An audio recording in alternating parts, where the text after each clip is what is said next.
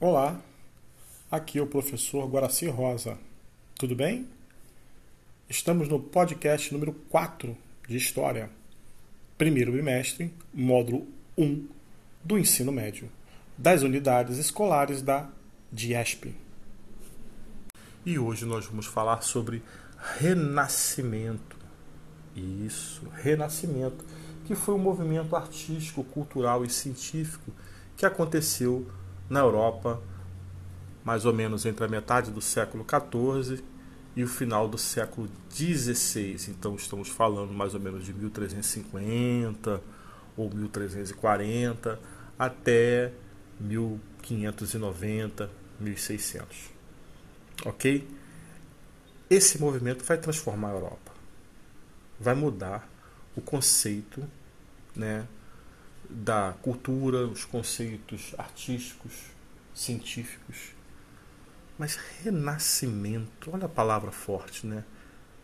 Renascer. Opa, vem da palavra renascer. Se algo está renascendo, então ele já existiu em outra época. E que época foi essa? Foi justamente na Grécia Antiga, na Roma Antiga. Opa, se na Roma Antiga, lá no período na Idade Antiga existia, por que, que deixou de existir? Hum, vamos entender melhor. Durante a, idade, a chamada Idade Média, o controle né, da cultura, o controle artístico, científico, né, a ciência, tudo era comandado pela Igreja Católica. Então, a maioria da população europeia, em peso, nem sabia ler e escrever, eram analfabetas somente quem sabia ler era isso, claro, com algumas exceções, mas quem sabia ler era a elite. Pasmem, tá?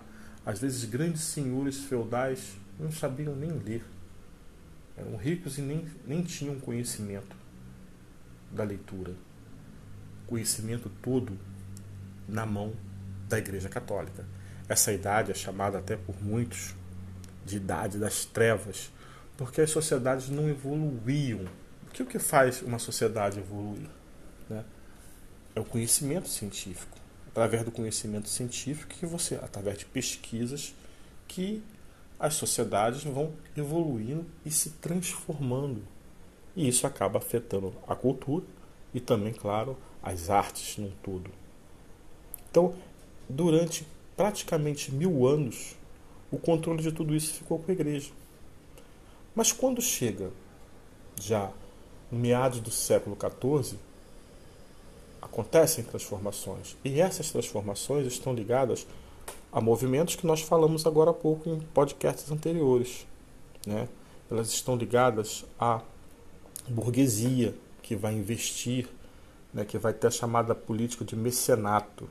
Os mecenas. Quem eram os mecenas?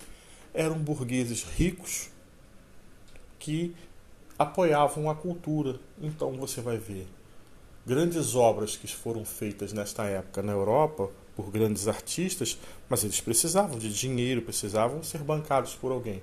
Eles vão ser bancados justamente por pelos chamados mecenas. Volto a falar, mecenas eram burgueses que investiam, que apoiavam a cultura. OK?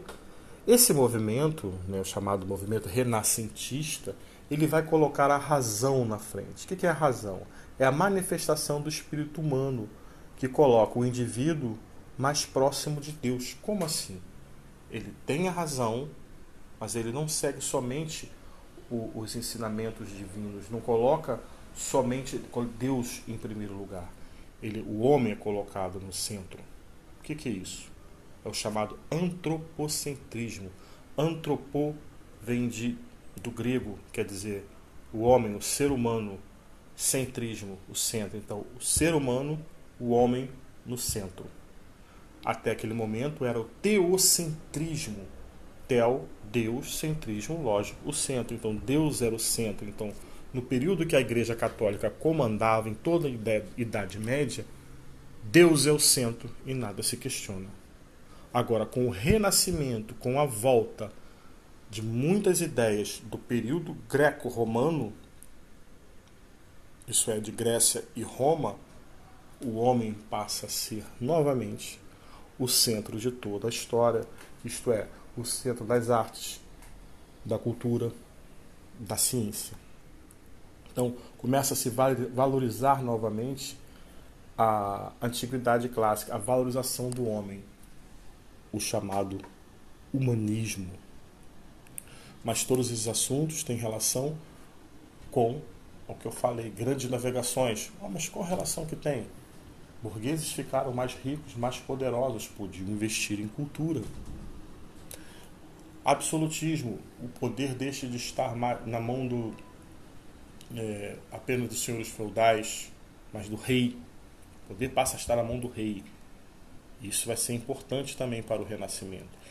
É toda esse, essa época é uma época de transição, é uma época de transformação. É a idade moderna. Obrigado, até o próximo podcast. Um abraço de Guaraci Rosa.